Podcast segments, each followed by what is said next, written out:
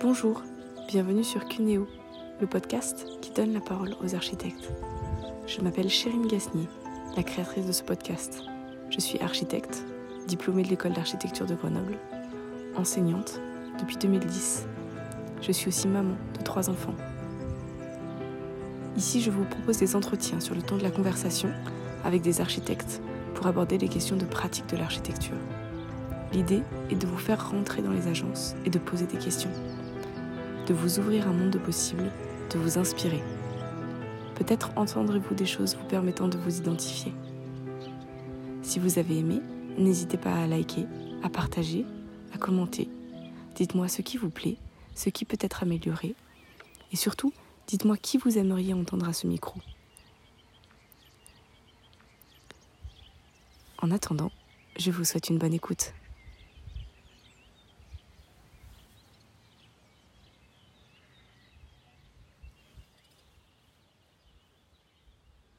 Ce premier épisode, j'ai le plaisir d'accueillir chez moi Joëlle Personnaz. Elle a créé une agence d'architecture, l'atelier d'architecture J Personnaz, qui se trouve au-dessus de Grenoble, dans le massif de Beldonne. Elle nous parle de sa pratique d'une architecture consciente et respectueuse de l'écologie à l'échelle de la planète, mais aussi à l'échelle personnelle. Son travail se démarque par une approche extrêmement sensible au vivant. Elle a notamment réalisé l'hôtel-restaurant du chef étoilé Christophe Haribert. Faites-les curieux Allez voir ce dont il s'agit. Bonjour Joël, merci d'avoir euh, accepté de te prêter au jeu des questions aujourd'hui. Donc Joël, tu es architecte DPLG, la classe, diplômé de 2006 de l'école d'architecture de Marseille. Euh, et J'aimerais qu'on s'arrête là euh, un petit moment et que tu nous parles un peu de la Joël étudiante, de ce que tu savais que tu voulais de, ou pas, de tes difficultés à l'école ou au contraire tes facilités que tu nous plonges un peu dans le bain de tes études. Bonjour Chérine, merci pour ce moment. Les études, ça me fait repartir un petit peu loin en arrière. Hum, c'est vrai que c'était euh, un voyage ouais, à Marseille déjà dans un site euh, qui était magnifique. C'est vraiment pour ça que j'ai choisi cette école. C'était euh, les Calanques de Marseille. Et donc toutes mes études, elles sont aussi mêlées à ce paysage des Calanques en fait, je me rends compte. Je suis arrivée là-bas euh, avec un bagage littéraire. J'ai fait un bac L. Donc c'est vrai que quand je me replonge dans mes souvenirs d'étudiante, il y avait au début euh, vraiment cette angoisse de ne pas être à la hauteur, avec la conviction que pour faire des études d'architecture, il fallait être euh, voilà, très costaud en maths et physique. Alors effectivement, au début, c'était compliqué, mais rapidement, je me suis sentie très à l'aise sur toute la partie histoire de l'art, histoire d'architecture, etc. Euh, non, c'est pour moi des très beaux souvenirs en fait, les, les, les années d'études. Pour moi, alors quand je me replonge dedans, c'est des souvenirs d'études exigeantes, beaucoup de travail, beaucoup de charrettes, beaucoup de nuits blanches, euh, des kilomètres de dessin sur des rouleaux à rallonge qu'on déroulait dans les couloirs de la CTU, euh, des charrettes de projet, des... beaucoup d'entraide aussi entre étudiants dans les charrettes. En fait, tu aurais tellement à raconter que c'est très compliqué comme question. Pardon. Alors, euh, peut-être, euh, est-ce que tu as été à l'aise dans tes études? Est-ce que c'était plutôt facile? Est-ce que ça te demandait beaucoup de travail? Ou est-ce que est-ce que c'était plaisant J'ai des très bons souvenirs des études. Je pense que je m'en suis plutôt très bien sortie finalement, avec euh, des bons résultats. Donc je ne me suis pas sentie en difficulté, en échec. Après, c'est sûr que pour y arriver, euh, il fallait bosser. Euh, voilà, j'ai des souvenirs de bosser comme une dingue. Mais je pense que j'ai un peu ce tempérament. Donc en fait, pour moi, c'est des beaux souvenirs en fait. C'est des nuits de travail, mais à plusieurs. C'est donc ouais, non. Pour moi, c'était c'est des beaux souvenirs plaisants. Et tu avais déjà une idée de ce que tu voulais faire en sortant de l'école d'archi? Alors, bah, moi, c'est vrai que j'ai commencé la pratique d'agence assez tôt parce que dès mon premier stage en deuxième année, du coup, j'ai découvert la vie d'agence et j'ai trouvé ça. pour moi, ça a été une découverte. C'était le jour et la nuit entre ce qu'on apprenait à l'école et d'un coup voir la réalité de la pratique d'agence. Du coup, j'étais rentrée chez Bontémigosi Architecte. Et là, j'ai plus voulu quitter l'agence. Donc, en fait, tout le long de mes études, ça a été vraiment de travailler dès que je pouvais, euh, dès que j'avais euh, un créneau d'une après-midi après de libre ou des vacances, ou enfin voilà, même quelques jours, j'allais travailler en agence. Et du coup, je pense que j'ai énormément appris en complément de l'école qui nous amenait plus sur un aspect théorique et d'avoir cette pratique, ben, clairement, j'ai vu que j'adorais euh, les détails, le suite chantier, tout ça, et c'était assez évident pour moi rapidement de me mettre à mon compte en fait. Après, je pense que ça a été un petit peu euh, le hasard de aussi comment ça s'est passé. Peut-être que j'aurais pu rester travailler avec euh, Christophe et Catherine, j'en sais rien, mais le hasard a fait qu'à un moment, voilà, je suis partie travailler de chez eux et rapidement, je me suis rendu compte que dans mon tempérament, il fallait que je puisse exprimer ce que j'avais envie. D'accord. Voilà. Ok. Et une chose que tu, que tu retiens de tes études, un truc qu'on t'a dit euh, qui, est, qui, est, un peu. Euh, sur lequel tu es revenu plusieurs fois Alors, euh, oui, j'ai deux, trois choses qui me viennent comme ça, mais j'ai une phrase qui me revient de Monsieur l'amour de Dieu, un, prof que j'avais en première année, et qui nous disait Le béton, c'est quand et ça, je sais pas pourquoi, mais ça m'a marqué. Bon, je pense parce que déjà, il, voilà, il était très théâtral et il avait son accent. Mais euh, n'empêche que régulièrement, ça m'est revenu.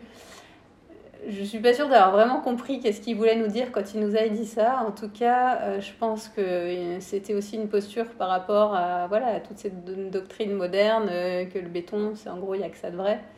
Et au fur et à mesure que je me suis mis à, explorer l'architecture et à découvrir euh, la construction bois, redécouvrir les architectures vernaculaires, etc., de se dire, bah, oui, il y a d'autres matériaux, il y a d'autres manières de faire, et dans certains cas, le béton peut être très bien, mais voilà. Donc ça, c'est quelque chose qui m'a marqué. Un autre, une autre chose, je crois que c'était un des tout premiers cours en école d'archi, et ça, ça m'avait sidéré c'est qu'on nous avait projeté des images et dont une, c'était des, grands champs verts, euh, je pense dans des paysages d'Irlande, et on voyait un mur en pierre, genre un mur de bocage euh, qui séparait.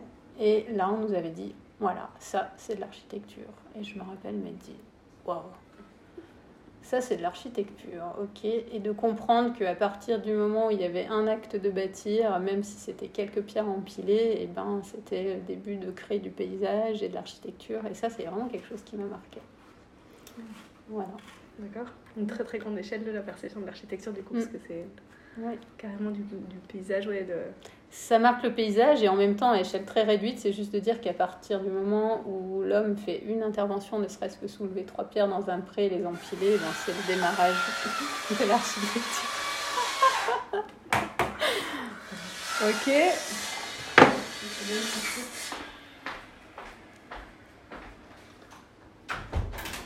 Ça, c'est les aléas du chantier. les aléas du direct. Les aléas du direct, on coupera. Ou pas, on verra. Ok, donc en 2006, tu euh, obtiens ton diplôme de l'école d'architecture de Marseille, comme on a dit, et tu montes euh, carrément, quasiment immédiatement ton agence en 2007. Est-ce que tu peux nous dire, en fait, c'était quoi l'idée euh, derrière, derrière cette agence-là?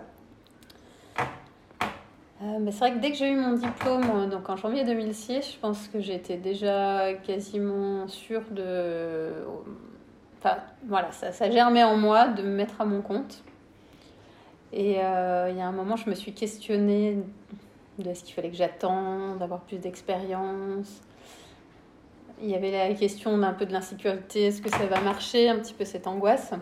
Et puis finalement, je me, je me rappelle vraiment de mon raisonnement. Mon raisonnement était de dire, bah, de toute façon, ça fait six années que tu, tu galères en tant qu'étudiante, ou je sais moi j'ai dû travailler euh, toutes mes études pour me financer euh, mes études et finalement voilà je vivais avec vraiment pas grand chose et je me suis dit ça peut pas être pire que ce que mon rythme de vie depuis six ans. Donc finalement il vaut mieux que je tente la galère tout de suite que plus tard. C'était un peu mon raisonnement sur euh, voilà la, seule chose qui m'inquiétait c'était pas tant les compétences en tant qu'architecte mais c'était l'aspect euh, plus matériel. Et du coup mon raisonnement ça a été celui-ci. J'ai dit bah je tente. Au pire ça marche pas bah c'est pas grave j'arrête. Mais j'avais peur de si je commence à être salarié en sortant de l'école de m'installer dans un certain confort et de plus oser derrière euh, me mettre à mon compte alors que je savais que c'était vraiment mon ADN de pouvoir créer mon agence. D'accord. Et, et ton, ton, idée d'agence, qu'est-ce que tu voulais faire avec cette agence-là? Est-ce que, est que tu savais euh, quel type d'architecture tu avais envie de faire? Alors c'est vrai que quand on démarre, euh, c'est pas toujours très clair, mais en tout cas, ce qui était en tout clair pour moi, c'était de travailler sur une architecture consciente et écologique. Ça, je pense que je, J'ai déjà développé ce thème-là sur mon diplôme et c'était une réflexion que j'avais. Je trouvais que c'était quelque chose qu'on avait peu abordé à l'école et qui était au fond de mes tripes. Donc tout rapidement, euh, voilà, dès que je suis sortie de l'école, je me suis formée aux questions de construction bois, d'architecture euh, écologique, euh, et réglementation thermique, etc. Donc j'ai vraiment démarré tout de suite dans cette optique. Après, bah, au début, c'est un peu flou, on se cherche, on n'ose pas trop, on ne sait pas trop comment l'exprimer. Donc au début, c'était plus, je l'amenais en mode un peu caché auprès de la clientèle, sans trop l'afficher mais j'ai finalement toujours été dans des projets euh, dans le respect de mes valeurs, en m'adaptant finalement au profil des personnes. Dans certains cas, c'était affiché ouvertement, dans d'autres cas, je le faisais, mais sans trop le dire, quand je voyais que c'était pas ce qui était recherché. D'accord. Et euh, donc, quand tu crées ton agence en 2007, c'est où? C'est sur Marseille ou c'est c'est à Marseille. Donc c'est vrai que je venais d'être diplômée de Marseille. Donc en février 2007, euh, je crée mon, mon agence. Donc j'étais encore à Marseille. J'ai décroché tout de suite un premier marché public, donc c'était voilà, assez extraordinaire parce que je venais, ben, en fait, grâce à mon diplôme hein, qu'on a fait, en fait, on était en trio avec deux autres étudiants, euh, Arnaud et Dominique. Et on a fait un diplôme assez engagé, qui avait été beaucoup diffusé dans la presse, qui avait reçu le prix du meilleur diplôme. Et du coup, j'ai pu mettre ça dans ma candidature d'un marché public n'ayant aucune référence, c'était le diplôme et les coupures de presse, et j'ai réussi à remporter ce marché public qui me permet de démarrer tout de suite à mon compte sur un marché public. C'était mon premier projet. Donc voilà, Marseille en 2007, et finalement quelques mois après, les aléas de la vie font que je me suis retrouvée à Grenoble parce que mon compagnon a eu un poste. Donc en gros, c'est, je l'ai suivi en me disant mince, mais j'arrive dans une ville que je connais pas, je ne connais aucun architecte, je n'ai plus aucun réseau. C'était un peu d'un coup la grande, grande aventure. Mais finalement, ça s'est bien fait. D'accord. Et donc tu montes euh, ton agence qui s'appelle euh, tout simplement Joël Personnaz à l'époque Tout à fait, parce que je, suis, ben, je m'installe en libéral, euh, à mon compte en nom propre, voilà, pas en société. D'ailleurs, c'est toujours le cas à ce jour. je suis toujours en nom propre à mon compte. D'accord. Mm tout de suite euh, ici dans les, dans les, dans les montagnes ah, Une fois que j'arrive, euh, alors bon, d'abord c'est Marseille, mais que quelques mois. Et ensuite, au début, quand euh, on arrive sur Grenoble, et eh ben, on se retrouve alloué dans un premier temps sur la tronche. Donc j'arrive sur Grenoble à travailler dans mon salon à la tronche, dans notre maison, donc on louait. D'accord. Et deux ans après, on a cherché rapidement à acheter. Et là, on a trouvé un endroit à Volnavet. Et c'est là où j'ai pu créer donc mon ancien, mes anciens bureaux euh, sur Bolnavet. Ok. Et du coup, tu développes une, une pensée de l'architecture euh, très euh, locale. Mhm. Est-ce que tu peux nous en parler mhm. Là, je vois que ça s'est affiné dès le début. C'était plus dans cette volonté de faire une architecture consciente et peu impactante pour l'environnement, où j'étais déjà dans cette démarche de local. Mais c'est vrai qu'au début, ben, on démarre, on a peu de clients. Je ne me voyais pas dire je travaille dans un, dans un rayon de 10 km. Donc au début, j'annonçais en gros euh, Isère, Savoie, étant originaire de Savoie. Et puis je me suis rendu compte au fur et à mesure des années que bah, déjà essentiellement j'avais une clientèle très locale euh, de Volnavet, Saint-Martin-du-Riage, enfin vraiment le, voilà, les contreforts de Beldon. Et puis en développant les projets, j'ai vu à quel point ça faisait du sens de travailler avec un réseau d'artisans locaux, de travailler avec des acteurs locaux et puis également au fur et à mesure des années en poussant la démarche de questionner euh, les matières du projet en local. Donc euh, aller travailler avec du bois du bois local. Puis d'année en année euh, je vois que je pousse la démarche de plus en plus loin de travailler avec du réemploi de travailler avec du bois de site. Là j'ai un projet où on utilise la terre de site. Donc voilà c'est vraiment cette question du local, elle s'affine euh, au fur et à mesure des années et elle devient pour moi de, plus en plus primordiale. Ok. Et puis euh, après, tu deviens maman, quand même à un moment donné. À un moment donné, oui. qu'est-ce que ça change euh, Est-ce que ça a un impact sur ta pratique de l'architecture et qu'est-ce que ça change de ton, de ton quotidien d'architecte? Je deviens maman euh, en 2013. J'étais, j'étais en train de réfléchir. Quand est née ma fille En 2013, donc c'est vrai que je suis à mon compte depuis 6 ans. C'est vrai qu'il je pense pour les hommes, c'est aussi quelque chose d'important, mais en tant qu'architecte à son compte, en tant que femme, euh, c'est sûr que ça chamboule complètement. Euh, clairement, j'ai dû m'arrêter de travailler. Euh, J'avais dû, en, bah, en, libéral, on n'a le droit à rien, donc c'était anticipé aussi en amont. Donc dès le début que je me suis mis à mon compte, je pensais déjà à ça et je mettais de côté pour mes, mes grossesses. Donc ça, depuis 2007, j'avais déjà cette conscience et de me dire, bon, allez, je m'arrête au moins un an par enfant, il faut que je mette tant de côté. Donc j'étais déjà dans cette démarche. Et puis après, ben, découvrir le fait d'être maman, ben oui, ça, ça chamboule plein de choses. Euh, c'est surtout la reprise qui est compliquée, de se dire, euh, voilà, est-ce que j'ai envie de n'être plus euh, qu'une architecte et remettre mes, mes, enfants à la crèche? Non, j'ai envie de continuer d'être une maman. Donc là, ça a été de trouver un nouveau rythme de vie, re-questionner un petit peu le rythme que j'avais avant, qui était quand même assez intense et de se questionner sur les priorités et comment concilier une vie qui, pour moi, euh, devait être harmonieuse. Donc trouver un équilibre entre le couple, la famille, les enfants, le travail. Donc oui, j'ai repris pendant un temps à mi-temps. Puis les enfants maintenant grandissent et du coup, c'est essayer de voilà, trouver ce juste équilibre qui n'est pas toujours simple avec notre travail euh, plein de rebondissements, de charrettes, de rendus. Mais voilà, ne pas tout mettre dans dans l'architecture, tout en quand même en faisant de la, qualité. Donc après se pose la question du nombre de projets euh, qu'on prend dans l'agence. Et c'est ben, voilà, un sujet récurrent qui me re-questionne souvent, mais euh, voilà, j'essaye de trouver cet équilibre en tout cas. Et euh, est-ce que tu peux nous en dire plus concrètement sur l'organisation de ta journée pour, pour justement trouver cet équilibre là Comment est-ce que, qu'est-ce que ça a comme impact concrètement sur ta prise de rendez-vous alors après, j'ai pas une journée type, du coup c'est très variable, mais euh, si, j'essaye de, tirer de tout ça quelque chose d'un peu standard, je dirais que ben voilà, déjà il y a une organisation où un mercredi sur deux je travaille pas parce que je m'occupe des enfants. Je, en gros, j'arrive au bureau, il est 9h parce que je me suis occupée des enfants et on les met à l'école. J'essaye de terminer maintenant assez tôt, on va dire que voilà, 18, enfin, 17h30, 18h j'ai fini. Donc ça demande vraiment une organisation au niveau des rendus euh, et des charrettes, euh, voilà, de trouver un rythme de travail pour que ça fonctionne. Quoi. Parce que rapidement, si on se fait déborder, et à un moment, quand on a un rendu, il faut le rendre, on n'a pas le choix. Et que rapidement, de se retrouver à bosser jusqu'à 10 heures, euh, ça devient compliqué avec la famille. Donc ça s'anticipe. Donc oui, c'est toujours ça, c'est essayer de ne pas prendre trop de choses en même temps. Étaler les projets dans le temps. Voilà.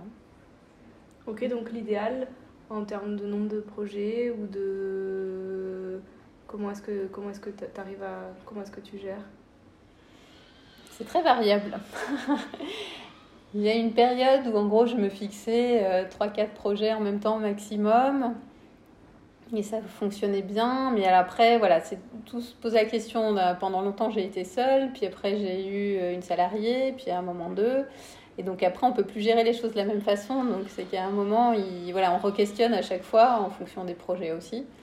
Il y a eu une période, euh, quand j'ai fait le projet de la maison à Ribert, qui était plus conséquent, on était plus nombreux. J'ai à nouveau, j'ai eu un rythme très soutenu avec les enfants. Donc j'ai pas de règle absolue. Après, c'est voilà, c'est des moments de vie et on s'adapte et on change et on, en tire les conséquences aussi. Quand on se dit ah ouais là j'en ressors un peu trop fatigué, il faut peut-être que je rebaisse un peu le rythme.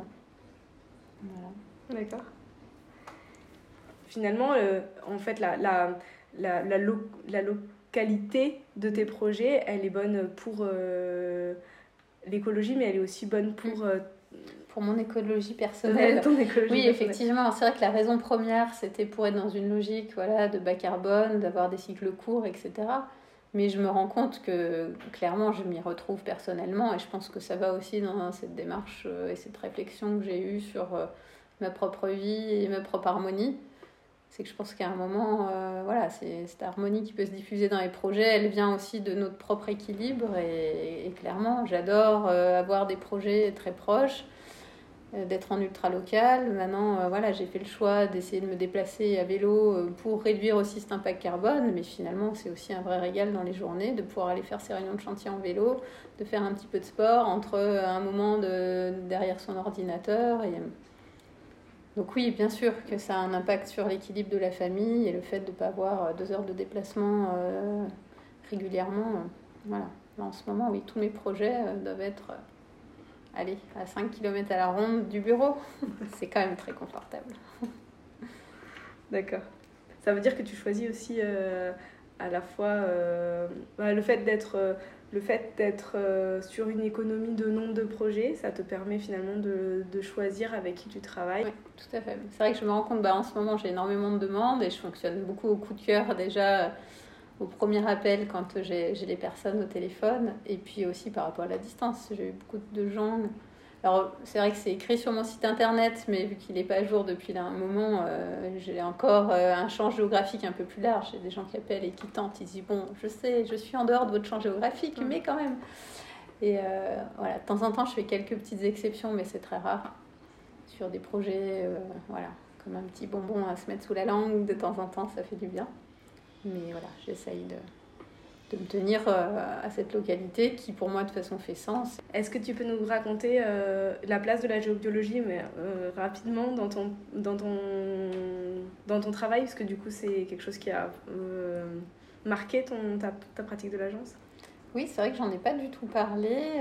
je suis venue à la géobiologie à la base vraiment pour une démarche personnelle. Et puis en me formant à la géobiologie, je me suis rendu compte à quel point c'était complémentaire avec la pratique d'architecte.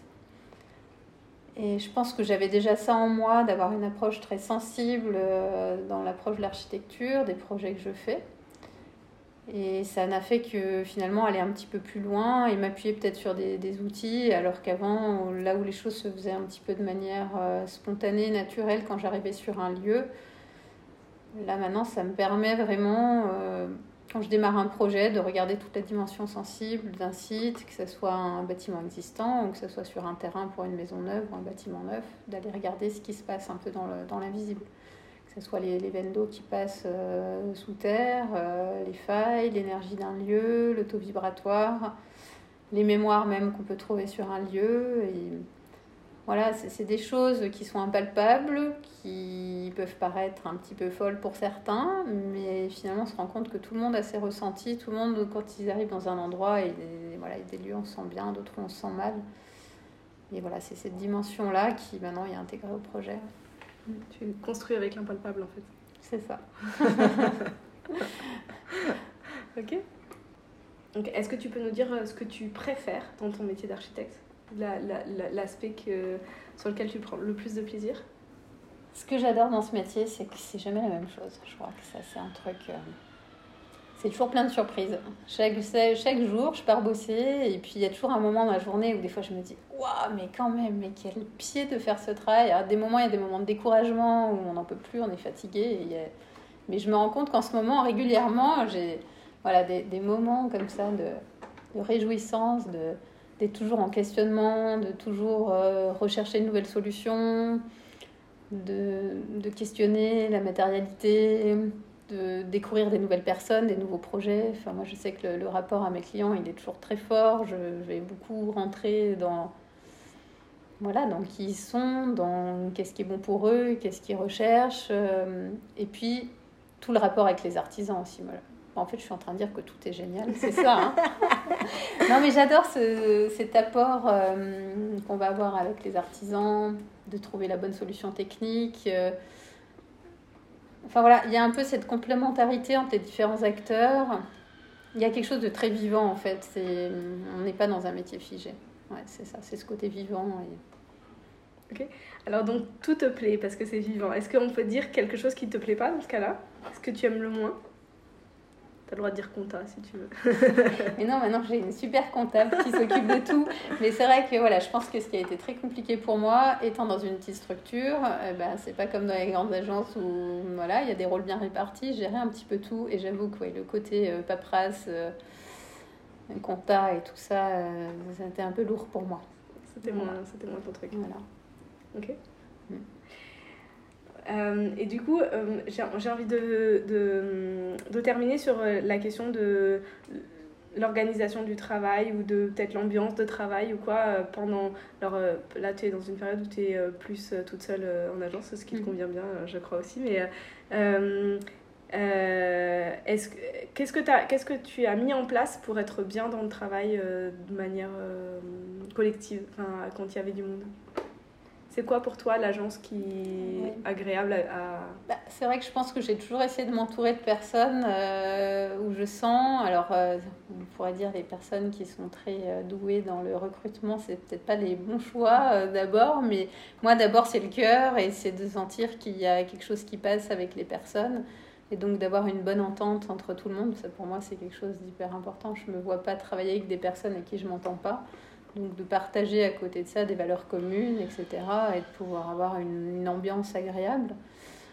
Euh, c'était quoi la question déjà? C'était peut-être pas très clair. Euh, euh, quelles sont les, choses que tu mets en que as pu mettre en place dans, ouais, dans le quotidien de l'agence d'archi pour, pour être bien Pour être bien? Après, il y a voilà, il y a le côté humain, après il y a le côté organisationnel aussi. Parce qu'à un moment, euh, on a un métier qui peut être très créatif, qui peut partir dans tous les sens, mais je pense que ce qui fait que ça fonctionne bien et qu'il y a quand même cet aspect sécurité qui fait qu'on se sent bien, c'est. Enfin, oui, moi je pense que ça repose sur une organisation quand même très carrée, une structure, une. Je sens que j'ai besoin de cette base-là pour euh, ouais, sentir que ça roule, quoi des comptes rendus euh, bien chialés, une organisation des dossiers. Enfin oui, c'est paraît bizarre parce qu'à côté de ça, on pourrait penser que je suis pas très organisée, mais voilà, il y a ce côté structure qui est importante et qui donne comme une espèce de fondation euh, à l'atelier d'architecture de quelque chose carré où on sait où on va et qui permet ensuite derrière d'être dans quelque chose de plus euh, libre. Voilà. D'accord. C'est drôle parce qu'il y a deux secondes, tu disais que ce qui te plaisait moins, c'était les paperasses. Mm. Et, euh, et, finalement, en fait, là, ce que tu es en train de nous dire, c'est qu'il y a une certaine partie, euh, on voit un certain rôle aussi à cette, euh, cette paperasse, c'est mm. finalement de pouvoir être plus tranquille sur la créativité. Oui, tout à fait. Non, mais c'est pour ça, oui, il y a beaucoup d'ambivalence dans mes réponses, mais je pense que je suis quelqu'un qui a quand même un fond très structuré. Je vois dans la manière dont je gère les choses, les chantiers, enfin, c'est toujours un peu les retours que me font les personnes extérieures, donc je pensais que ça doit commencer à être vrai si on me le dit. Mais il y a un moment, euh, voilà, c'est plus ce qui va en dehors de l'architecture, genre euh, gérer de la compta, ben, c'est ce qu'il faut pour que l'agence tourne, mais c'est pas nécessaire au projet et au client. Donc en fait, je me rends compte que c'est tout ce qui est un peu les à côté qui sont pas strictement nécessaires à la production d'architecture qui m'ennuie. Mais toute la structure qui arrive à une qualité architecturale, elle, au contraire, je l'aime beaucoup. Mm. Mm. Et dernière question, euh, est-ce que, donc, on, si on on ferme les yeux et tout est réalisable, tout est possible, il n'y a pas de limite de budget ou de fonctionnement. Qu'est-ce que, qu'est-ce que, qu'est-ce, c'est quoi ton rêve pour, euh, pour cette agence, pour l'avenir, euh, le top du top, mm. euh, le nec plus ultra de l'agence d'architecture? Bah, C'est vrai que moi je me rends compte que je ne suis pas du tout dans une optique d'avoir super grosse agence internationale. Enfin, j'ai jamais visé ça. Je vois le nombre de sollicitations que j'ai et que je refuse. J'aurais pu déjà embaucher plein de personnes et ce que je me rends compte, c'est quand on grossit, et voilà, déjà j'avais fait un peu l'expérience à un moment d'avoir un petit peu plus de monde, c'est ben, on se retrouve euh, beaucoup plus, enfin le travail d'architecte change, on se retrouve plus à, à driver des, personnes, à corriger le travail des autres qu'à faire soi. C'est pas ce vers quoi je tends. Moi, l'idéal, euh, c'est de rester sur une structure à taille humaine. Après, c'est vrai que là, actuellement, je suis un petit peu en transit avec des nouveaux locaux qui vont se faire, etc. Donc, euh, mais oui, non, c'est de rester sur cette échelle très locale. J'aimerais, en fait, dans mon idéal, pouvoir encore pousser ma démarche euh, un peu plus loin. Euh, sur l'exploration voilà, de, techniques vernaculaires euh, à remettre, à réinterpréter en fait. Chose que je fais déjà, mais voilà, des fois j'aimerais pouvoir encore aller plus loin. Euh, continuer d'expérimenter, euh, essayer de trouver encore un peu plus de sens. Je me rends compte de projet en projet, j'essaye d'aller, de trouver encore plus de sens. J'ai toujours ce questionnement et souvent je me remets en, question de me dire mais quel est le sens de notre métier? Construire finalement c'est impactant pour la planète et du coup la meilleure architecture ça serait de, plus construire. Donc ça c'est une question récurrente qui me perturbe et qui par moment me dit ben mince il faut que j'arrête ce métier et faire autre chose faut que j'aille planter euh, des, des, plantes médicinales. Donc voilà, c'est un débat un peu récurrent en moi. Et euh, du coup, il faut que j'arrive à concilier ça. Voilà, du coup, à développer une architecture. Je pense que ma démarche va déjà loin, mais je pense qu'elle pourrait être encore plus engagée. Donc j'essaye de tendre vers là, mais voilà. Ok. Il y a une période, tu parlais de faire des pauses de yoga toutes les, toutes les heures et demie de travail, tu t'en souviens? Oui, j'ai jamais réussi à le mettre en place, mais j'y pense encore. Dans mon idéal, j'aimerais beaucoup faire ça. Oui, alors si on part sur des idéaux comme ça, oui, j'aimerais réussir à instaurer comme ça dans, dans le rythme de travail euh, des, des, pauses comme ça et qui sont dynamisantes et qui redonnent de l'énergie pour être plus efficace derrière et se faire du bien. J'aimerais beaucoup pouvoir travailler dehors. Ça, je me rends compte que c'est quelque chose qu'on fait très peu. Et donc dans mes futurs euh, locaux, c'est vraiment quelque chose que j'aimerais mettre en place. J'aimerais pouvoir avoir une table de réunion extérieure, pouvoir euh, voilà, avoir une grande loggia euh, couverte mais extérieure où on peut s'installer avec un ordi. Et, je pense que ça change vraiment la, la perception d'une journée de travail. Voilà, se relier un peu plus voilà, à la vie, à la nature, pour voilà, amener cette énergie dans les projets travailler de manière différente, faire une réunion en vase clos euh, sous des néons, euh, ben, on en ressort complètement différent qu'une réunion, euh, je sais pas, dans un lieu vivant. je voilà. Donc les, échanges, je pense que ce soit avec des, bureaux d'études, des clients, enfin voilà, peuvent en être que. Voilà, c'est essayer de sortir un petit peu de ce qu'on nous a appris. Une réunion, c'est forcément sérieux. Je pense que l'architecture, voilà, elle, est nourrie de créativité, d'énergie voilà, de réinventer un petit peu tout ça. Ok, oh, c'est beau de finir là-dessus. Voilà, c'était Joël Personnaz qui nous parlait de la pratique d'architecture qu'elle développe avec l'atelier d'architecture Joël Personnaz. Je suis Chérine Gasnier, la créatrice de ce podcast. Si vous avez aimé cet épisode, n'hésitez pas à partager, à liker et à commenter.